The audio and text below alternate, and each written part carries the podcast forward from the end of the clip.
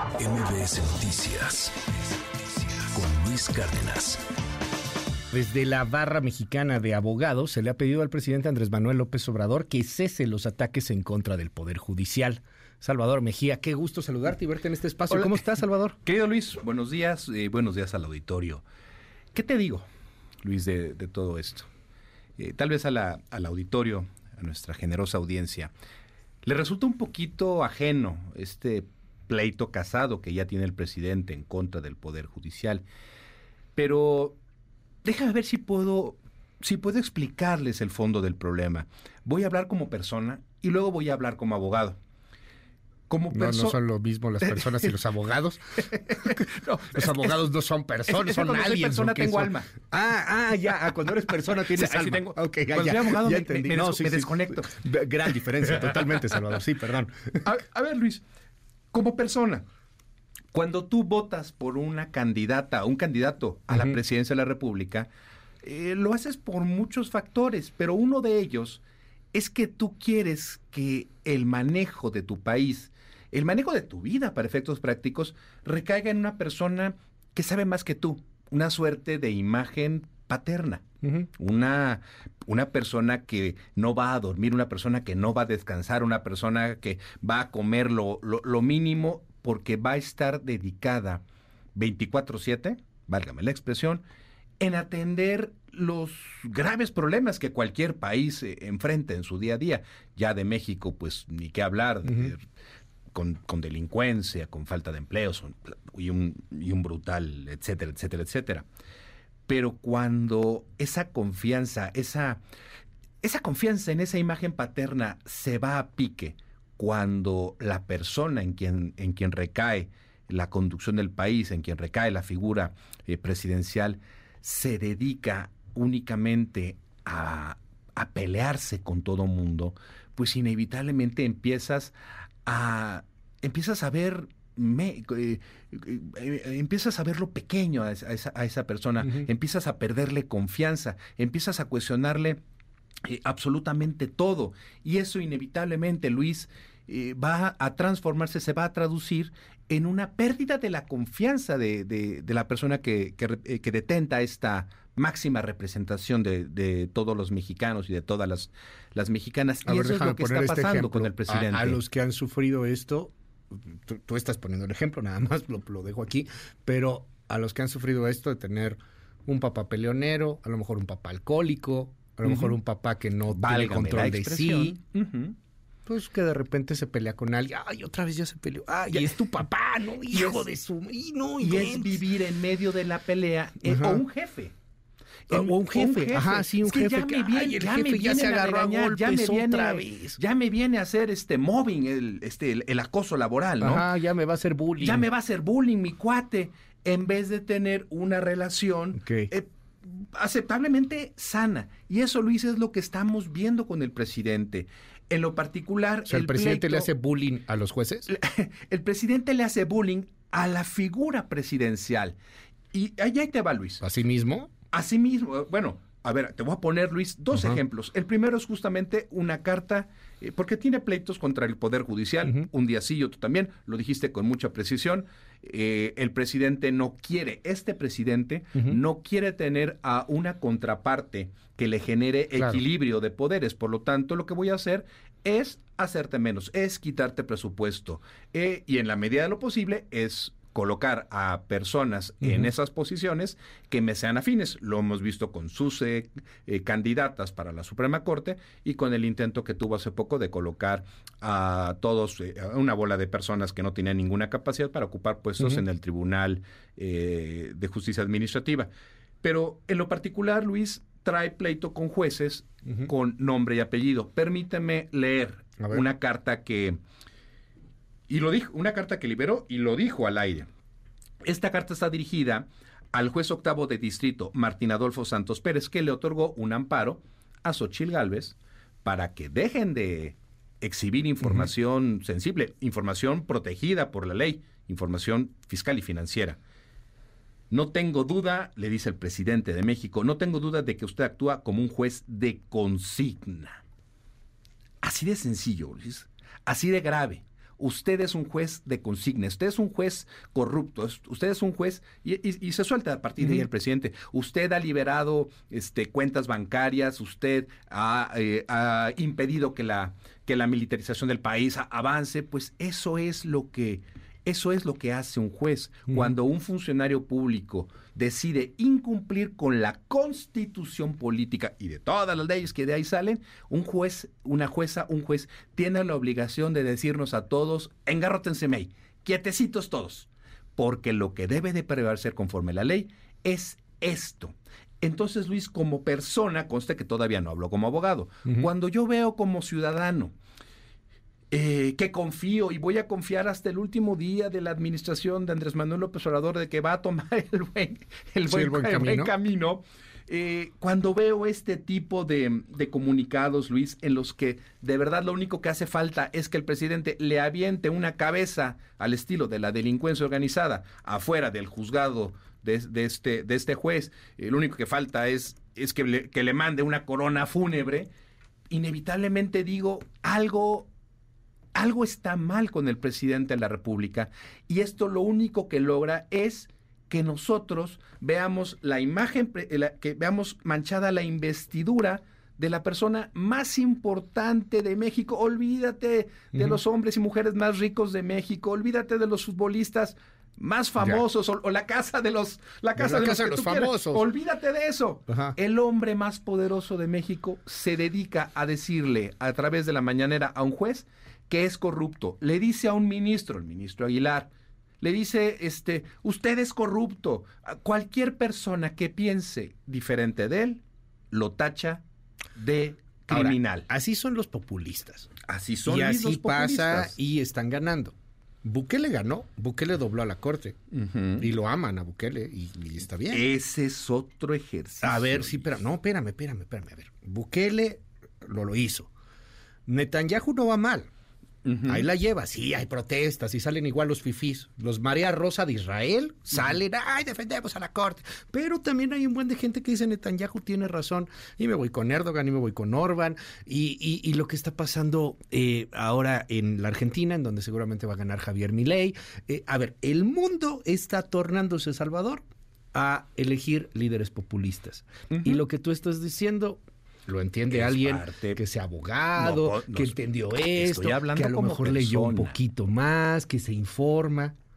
La banda, la banda, la banda, la banda, la banda norteña Los Carros del Año, la banda está diciendo, el presidente tiene razón, los jueces los liberan, jueces corruptos. Porque Luis, en estos, en este espacio, en estos micrófonos, hemos señalado una y otra vez que lo que priva en este momento es la narrativa. Quien tiene la capacidad para manipular la información, la percepción de la realidad, es quien va a ganar el poder. Y si ya vamos a eso, Luis, ahí te va. Voy a, voy a hacer un lado mi, mi, rol de abogado. Voy a seguir entonces hablando como persona, ya que, me, ya que me la cambias en esa dirección. ¿Qué es lo que va a ocurrir si el presidente insiste en mantener esta, esta política? Acción, reacción consecuencias, consecuencias reales y concretas que va a ver la gente que está allá en la calle, la, la, persona que va en un camión, la persona, como dices, que va a dejar a, aunque los niños todavía no entran a clases, Luis. Sí, sí, sí, no, no, no, no tengo. Se nota. Sí. A ver, Luis, ¿cómo fue que surgió de la nada la candidatura de Xochil Gálvez? Pues por el desprecio del señor presidente por la ley, cuando la ley no le favorece, y esa parte la, entiendo, cuando algo no te gusta, pues, pues no te conectas, ¿no? Eh, despreció el, eh, sus obligaciones legales. Y luego creó, gracias a eso, creó una candidatura para Xochitl Gálvez. El presidente en el Poder Judicial, al irse en contra de él, le tenían miedo, Luis. Pero después de, de, todas, de todos los ataques, se ha generado a un poderoso enemigo que va a terminar haciendo lo que le corresponde, ser una eh, ser eh, la balanza, ser una eh, ser parte del equilibrio de, no no no el poder judicial ah, va a terminar por ser una un elemento que va a generar balance. Las jueces y los jueces el poder judicial en su gran conjunto creo que ya no le tiene miedo al señor presidente un presidente que por más, Luis, voy a utilizar tus palabras, el presidente más poderoso de la historia, pero el poder también, como citando a José José, aunque es muy temprano para citar a José José, Eh, o el poder acaba. El, el poder acaba. El poder acaba, El Luis. amor era, ¿no? Eh, pero el, pues, ahora es poder. El power acaba. El presi- al presidente le queda muy poco tiempo en su mandato y se está enfrentando abiertamente con todas las jueces y los jueces. Y cuando algo caiga en sus, en sus escritorios, cuando tengan que tomar una decisión, no va a ocurrir lo que pasaba al inicio. Tenían miedo, y te lo, ahora sí, voy- pequeña pausa, voy a hablar como abogado. Antes, al inicio del sexenio de Andrés Manuel López Obrador, los jueces sí tenían miedo de fallar Bueno. en contra de los proyectos del presidente. Hoy por hoy, Luis, ya no lo tienen. Te late si vamos a ver qué dice la A gente. ver, por favor. A ver, porque es muy interesante cómo se mueve. Ja, ja, ja, caray, Luis, ya está, ya está Luisa María Alcalde, se parece en el tono a López Obrador. Un parecido, sí, sí, un parecido, sí, sí, es- noté es yo que- también. La se Eh, mimetizan. A ver, si nombran a una especie de Yasmín Esquivel como presidente del Poder Judicial, quitando a Norma Piña, eh, López Obrador dejaría de atacar al Poder Judicial. Hola Luis, todos sabemos que los jueces y ministros se prestan a los intereses de personas que les puedan llegar al precio. Ok, quizá no todos, pero sí es muy raro que siempre protegen a los del dinero. ¿Cuándo has visto que los jueces beneficien a un jodido? La verdad es que nunca. Y los privilegios que tienen que están por encima de las necesidades de las funciones, por ejemplo, eso de que tienen dinero para arreglar su casa o todo lo que ganan. La ¿Qué opiniones tan tendenciosas las que tiene Salvador Mejía? Y todos los medios son ustedes como perros de rancho. Lástima del periodismo mexicano. Luis, pregúntale a tu entrevistado si Salinas o Cedillo, Fox, Calderón o Peña Nieto hacían algo así o alguien les decía algo. La respuesta es no. Ya los hubieran desaparecido, no podían decir algo, todos estaban maiceados. López Obrador no les hace nada, no importa que le digan como que les digan. A ustedes ya los hubieran cancelado, ya los hubieran corrido todos sus programas. Eh, son unos hipócritas. ¿Tú defiendes al Poder Judicial? ¿Por qué te quejas de la impunidad a diario y culpas a López Obrador cuando los responsables realmente deberían de ser los jueces? Eh, dicen aquí en el WhatsApp, eh, son unos ridículos, solamente defendiendo a los compadres. El Poder Judicial no se caracteriza, dicen aquí también, por ser transparente. La reforma judicial sí es indispensable. Y en eso tienen razón, el Poder Judicial no es precisamente muy transparente. Eh, sí, Luis, lo que dices de Bukele, pero Bukele sí es pro iniciativa privada a pesar de ser de izquierda. Eh, Me parece más de derecha, yo creo. Este, espero seguir adelante con la producción para generar beneficios. Espero para seguir adelante y generar beneficios para su país y no se pelea con Estados Unidos. 5571 131337 5571 131337 La Corte creo yo que está siendo el único contrapeso.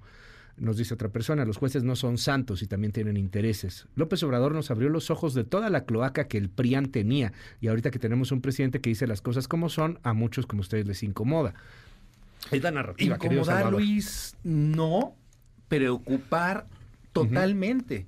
Porque me queda claro que las personas que aman y adoran a Andrés Manuel López Obrador están Son en un friego. todo. Son muchos. Un friego. Pa- ah, haya hecho lo que haya hecho el señor presidente. friego. Sigue teniendo su base y no tengo problema con eso, Luis. 60% bajita la mano. No hay ningún y no hay ningún problema, Luis, con ello. El tema está en que todos tenemos que entender que el atacar a la Suprema Corte o a cualquier juez al, que, se- al que sea va en contra del equilibrio de poderes. Y si algo tenemos que respetar, Luis, es que el Poder Ejecutivo, el Poder Legislativo y el Poder Judicial mantengan un sano equilibrio. ¿Qué Ay. es lo que ocurrió? Como dirían en mi tierra, como dirían en- allá en Villacuapa, eh, todo iba bien hasta que con un- una votación con hígado, el electorado le dio un poder casi absoluto al señor presidente en el poder legislativo. Y ahí es cuando el equilibrio de poderes eh, se va al caño. Luis, yo no tengo problema con Andrés Manuel López Obrador. Bueno, que, que se comporta de una manera tal que la investidura presidencial este, queda muy mal parada. Híjole, eso puede ser un análisis, puede ser una crítica, pero al final del día es un estilo de gobernar.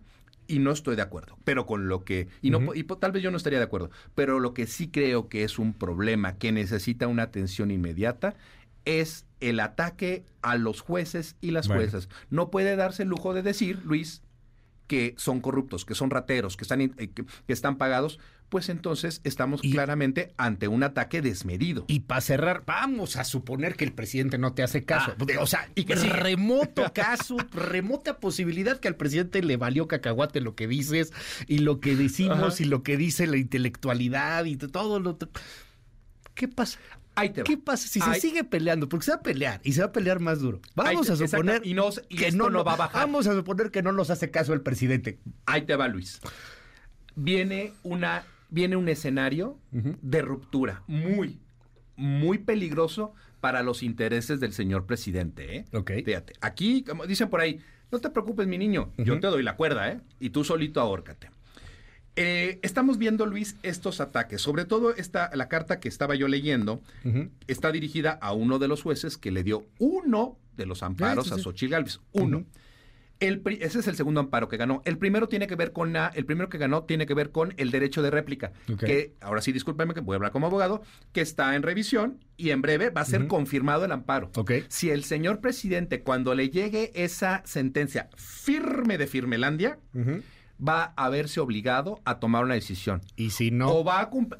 Ah, pues ahí te va, Luis, ahí y te va. si no. Mar- marquen por favor al WhatsApp y díganle a Luis que me deje hablar. Este, Luis, déjalo hablar. Luis, ¿qué va a ocurrir? Que un juez le va a decir al señor presidente, tienes, ahora sí ya, está firme la sentencia, tienes que darle acceso a Xochitl Galvez para que ella eh, exprese su opinión, el primer amparo. Y si Andrés Manuel López Obrador decide no hacerle caso, vamos a estar frente al escenario que ya vivió Andrés Manuel hace muchos años, el desacato a una orden judicial. ¿Lo vamos a correr, Salvador? Pues Luis, este... Pues Ya no, quiero no, ver no, quién no, se o sea, no va, no va a ocurrir, pero, no, pero Pues sí. nuevamente él va a arrojarle gasolina a la hoguera, yéndose en contra de las jueces y los jueces, en contra de sus sentencias, lo único que va a generar es eh, ma- eh, que, que haya, que, que llueva fuego del cielo. Si él decide seguir yendo en contra del Poder Judicial, en algún punto del cierre de su administración, vamos a ver que va a traer un pleito tan grande con los jueces que en algún momento alguien va a solicitar, un- eh, va a promover eh, un incumplimiento de sentencia y entonces sí se le va a tener que dar vista a la Fiscalía General de la República. A Gertz se le- Manero. eh, a Gertz Manero. No, se sí, le va a dar no, ya- ya vista. lo veo superactivo. No, no, no, Sí, no, no, no. Se le va, se va a tener que iniciar con- por parte de la oposición un, ju- un juicio ante el ante la Cámara de Diputados. Que con Va- los diputados que vez, tiene. Pero, ¿eh? Con los diputados Por que tiene. supuesto, No, o sea, pero al pero Luis, chécate, el tiempo que le queda, y en, en vez de dedicarlo a, su, a la campaña de sus, de sus corcholatas, en Ajá. vez de dedicárselo a, a tener los temas de delincuencia organizada, que cada vez Ya. está peor, Luis, ¿qué va a hacer? Abrir un frente en contra, innecesario, en contra Bueno. del Poder Judicial. Luis, así de sencillo. El desobedecer una, sentencia de, una sentencia de amparo en contra de Xochitl Gálvez le generó una candidatura de la nada. Si el señor presidente insiste en seguir atacando al Poder Judicial, lo que se va a generar es un pleito que no necesita y que le puede salir, Luis, muy, pero muy caro. A mí no me importa si le vas al América, a las Chivas, a los Pumas o al Cruz Azul. Lo único que me importa es que tengas el ánimo de cumplir con el reglamento. Lo demás es lo de menos. Se entiende que es tu programa, pero dejen hablar al abogado Mejía. ¡Eso! Déjenlo hablar, déjenlo hablar. Eh, mi mamá trabajó en la corte y desde hace más de 30 años los jueces y magistrados, la neta, sí trabajan a favor de los políticos en el poder. En la corte jamás se ha visto el interés del pueblo. Eh, deja hablar a Salvador Mejía. Hola, muy buenos días. ¿Quién autoriza a los jueces y magistrados para tener tanto dinero para sus casas? Es que también se pasan de lanza. Yo creo que Salvador Mejía es un abogado corrupto. No lo dejes hablar. Está bien. Oye, nos llegó este, A ver. este, este mensaje, este, antes de despedirnos, Salvador. Luis, me encanta el programa. Te escucho desde que estoy en quinto de primaria. Me acabo no sé de hace sentir tan cuántos viejo. años. Pero pues a lo mejor ya estás en la prepa. O sea, tampoco, sea- tampoco tanto, tampoco es que ya sea doctor en algo. Este, pero si estaba en, en- si estás en quinto y nos escuchabas cuando estabas en quinto, el programa aquí en la mañana llevamos siete años.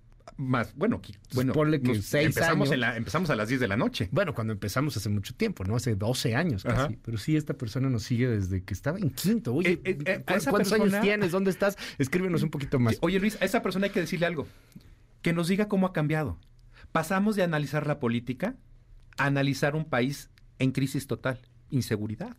Ya hablamos más de problemas que de análisis. Pero iba en quinto de primaria. Era las noticias eran diferentes. Yo, yo en preguntaría días. por qué escuchabas noticias en quinto de primaria, amigo. Usted eres de de este team, pero ¿por qué hacías eso? Te mando un abrazo, gracias. Qué bonito mensaje nos envió. Eh, Salvador, tu Twitter.